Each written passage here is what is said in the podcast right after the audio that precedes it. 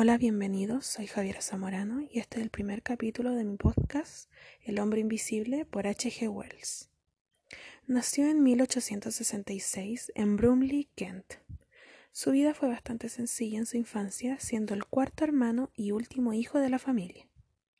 En 1874 sufrió un accidente que lo dejó postrado en cama y desde ese entonces comenzó a pasar sus días leyendo los libros que traía su padre.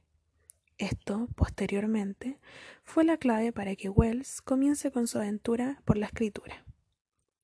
Hasta 1895 tuvo múltiples trabajos como aprendiz, contable, tutor y periodista.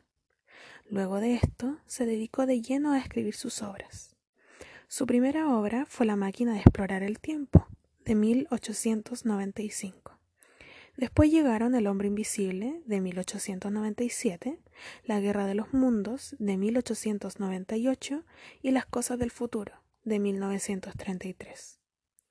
Durante más de 50 años escribió más de 80 libros y un sinfín de relatos de personajes de sus propias obras. Pero debido a las complicaciones físicas que presentaba, se dedicó solamente a la revisión de sus obras en una finca en sus últimos años de vida. Posteriormente, H. G. Wells falleció el 13 de agosto de 1946 en Londres. Dentro de este podcast hablaremos mucho más a fondo sobre una de las obras más famosas, la cual es El hombre invisible, la cual comienza cuando un forastero llega a un lejano pueblo en Inglaterra. Busca asilo en una fonda, la cual es la del señor Hall. Desde este punto en la historia comienzan a suceder cosas extrañas en el pueblo, y junto con su aspecto extraño y comportamiento social, la gente comienza a temer a acercarse o cualquier contacto con él. Luego se descubre que realmente no tenía rostro, ya que era invisible, por lo que su amigo Kemp lo resguarda en su casa. A partir de aquí, se conoce el nombre del hombre invisible, el cual es Griffin, y en este punto le comienza a relatar a su amigo Kemp cómo se volvió invisible y cómo desarrolló una fascinación por la física, y el motivo por el cual fue al pueblo en primer lugar.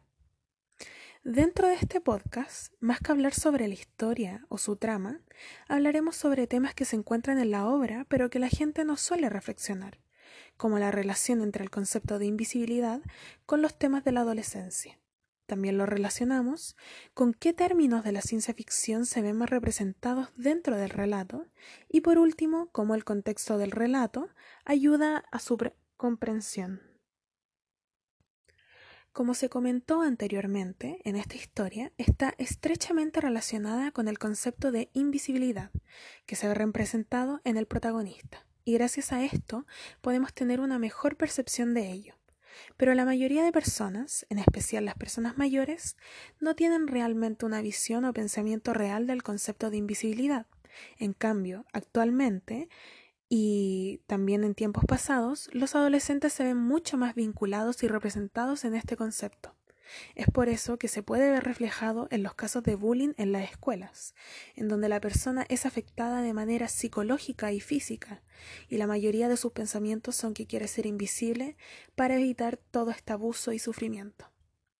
También se ve reflejado en las crisis de identidad, que son bastante comunes en esta etapa, ya que recién en estos momentos nos estamos descubriendo a nosotros mismos. Es por eso que utilizo esta historia para que los adolescentes o cualquier oyente pueda sentirse identificado y reflejado en el personaje del hombre invisible. Aunque si bien se ve el concepto de la invisibilidad más reflejado en los adolescentes, no es solo en este caso. Muchos adultos también, también presentan crisis de identidades y no por eso va a ser menos grave. Dentro del relato se puede ver claramente los elementos del género de la ciencia ficción, como la creación de novedades que no son acorde a la época o el contexto de la obra, como cuando el hombre invisible explicó cómo gracias que a sus experimentos de la física logró convertirse en alguien invisible, inclusive la invisibilidad en sí misma ya es un concepto de la ciencia ficción como de la fantasía, y esto le da una percepción un poco más fantástica a todo el relato y ayuda a que la lectura sea mucho más llevadera. Continuando con los temas a tratar dentro del podcast, tenemos la concepción que nos da el relato gracias a su contexto de producción. Como antes había mencionado, Wells, el autor de la obra, sufrió un accidente que lo dejó postrado en cama por algún tiempo indefinido. Si bien esta obra no se escribió durante este proceso, se puede ver reflejado que el concepto de invisibilidad es porque en algún momento en la vida de Wells quiso desaparecer. Si bien no hay motivos explícitos, esto se puede ver reflejado en la manera en que narra las actitudes del protagonista de Griffin de una manera tan casual y a la vez una manera tan acertada que hace que la gente le dé sentido y también pueda haber algo similar y pueda conectar directamente con el protagonista. Además, en donde en pleno siglo XIX el mundo recientemente se está adaptando a los avances tecnológicos y con ello también está cambiando la mentalidad, eh, Wells sacó su libro y fue totalmente repentino y a la gente quedó muy sorprendida y también fue muy recibido por el público, por lo que alcanzó la aceptación del público muy rápidamente no solamente fue aceptado por el concepto de invisibilidad que ya anteriormente abordamos, sino que también por la locura que desarrolló Griffin, el protagonista, a lo largo de la trama, solo para volver a ver nuevamente su cuerpo sin ser invisible. Además, en ese entonces, las películas y escritos de terror eran tantos que la gente siempre veía lo mismo en todos los lados, en el cine, en las librerías. Entonces, eh, usaban protagonistas que eran físicamente feos para demostrar eh, el concepto de terror. Entonces, en el caso de Wells, su protagonista no solo no era visible, sino que también podía dar otra experiencia estética a los lectores. Finalizando ya con este podcast, vamos a introducirnos un poco más en lo que a mí me dejó este relato. Este relato me gustó muchísimo, y no solo por todo lo que abarqué aquí como tema a tratar, sino también como al momento de leerlo fue una de las mejores experiencias estéticas que he tenido, e incluso que a mí no me agradan los libros de ciencia ficción y suspenso. Entonces, además de introducirme en un género literario nuevo, también pude reflexionar sobre ello y estoy bastante satisfecha con todo lo que pude reflexionar.